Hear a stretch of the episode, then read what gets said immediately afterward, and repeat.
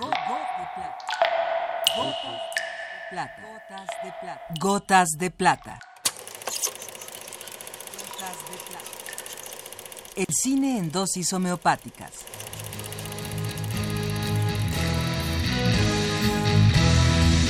Con Carlos Naro.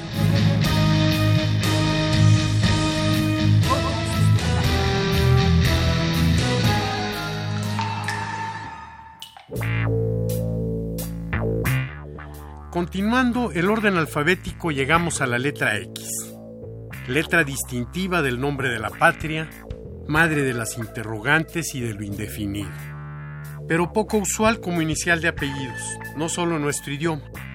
Y aquí, por más que intenté recordar a alguien, no lo logré. Buscando en directorios de cineastas, encontré a un director chino de nombre Xu Xiaowen, para mí desconocido pero X es también la letra de lo prohibido. Y 3X, la denominación del cine de fuerte contenido sexual.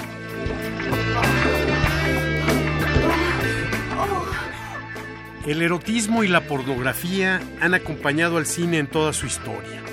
Y podríamos decir que antes de la existencia del cine ya existían las primeras películas eróticas, que son producidas por Tomás Alva Edison para su kinetoscopio Desgraciadamente, con esas primeras cintas eróticas ya venía incluida también la censura, a la que el rápido movimiento de caderas de una bailarina le parecía suficientemente pecaminoso como para arruinar la imagen en defensa de una supuesta moralidad pública.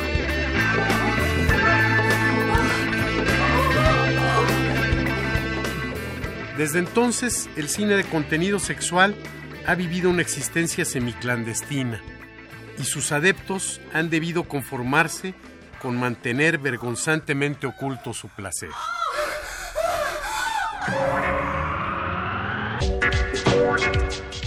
En México, el cine porno tiene también su historia y la Filmoteca de la UNAM conserva una pequeña pero interesante colección en la que destacan algunas películas con ya más de 80 años y algunas de la serie en la que se utilizó como narrador al monje loco.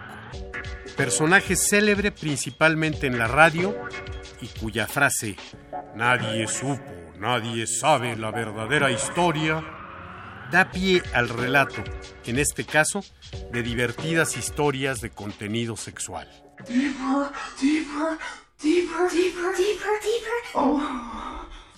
Pornografía o erotismo crudeza o delicadeza, el tema sexual es un componente imprescindible de los distintos medios de expresión.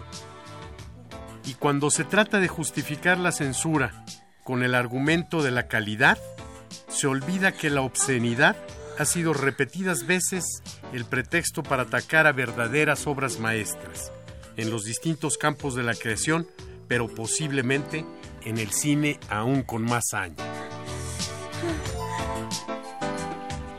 Como en el resto del cine, la mayor parte del cine porno que se produce es de malísima calidad y sin mayor interés que el de hacer negocio con él. Sin embargo, a nadie se le ocurre que hay que perseguir y proscribir el cine de policías, el de espías o el de insulsas historias rosas.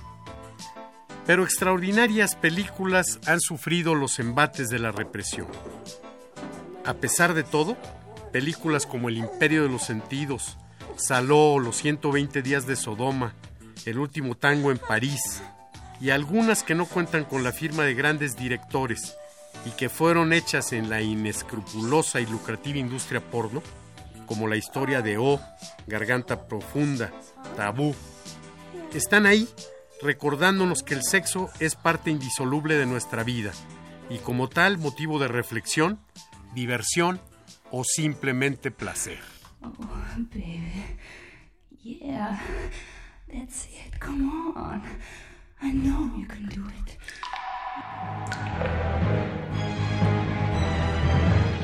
Hasta aquí la dosis de hoy. Gotas de plata.